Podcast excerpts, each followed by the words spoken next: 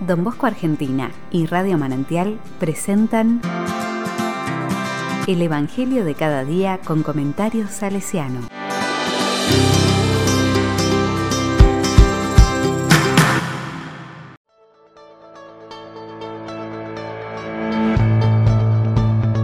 Sábado 23 de julio de 2022.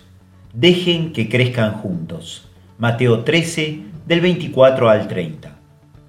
La palabra dice, y les propuso otra parábola.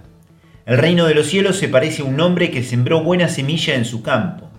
Pero mientras todos dormían, vino su enemigo, sembró cizaña en medio del trigo y se fue. Cuando creció el trigo y aparecieron las espigas, también apareció la cizaña.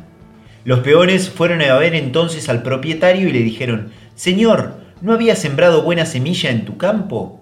¿Cómo es que ahora hay cizaña en él? Él les respondió, esto lo ha hecho algún enemigo. Los peones replicaron, ¿quieres que vayamos a arrancarla? No, les dijo el dueño, porque al arrancar la cizaña, corren el peligro de arrancar también el trigo. Dejen que crezcan juntos hasta la cosecha, y entonces diré a los cosechadores, arranquen primero la cizaña y átenla en manojos para quemarla, y luego recojan el trigo en mi granero.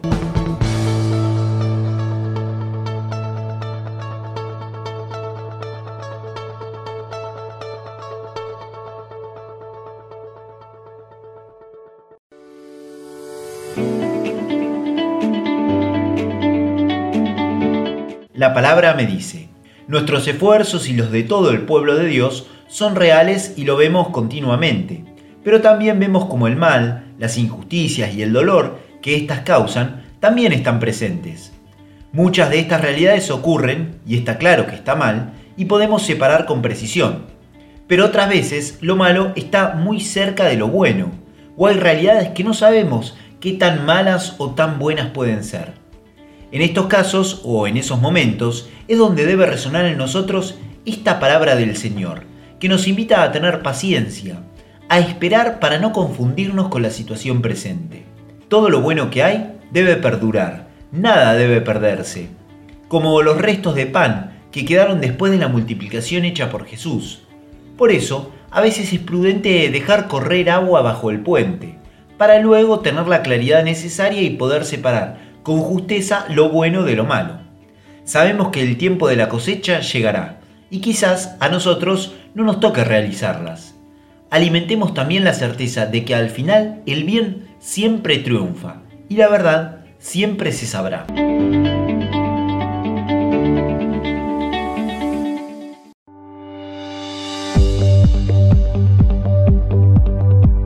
Con corazón salesiano. Hoy siento ganas de darle las gracias a Dios, porque Juan Bosco no ingresó al monasterio de la paz de Chieri. Él pensaba ponerle freno a ciertas pasiones e inclinaciones con esa opción de vida, pero al seguir su camino sacerdotal pudo poner esa impulsividad al servicio del bien de tantos muchachos de Turín.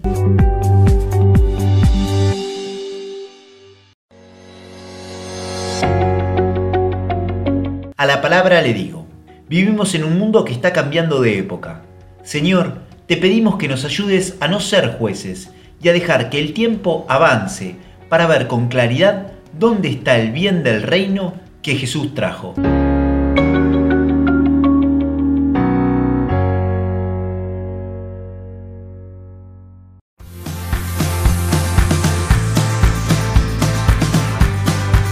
Recibí el comentario salesiano al Evangelio de cada día ingresando en www.donbosco.org.ar.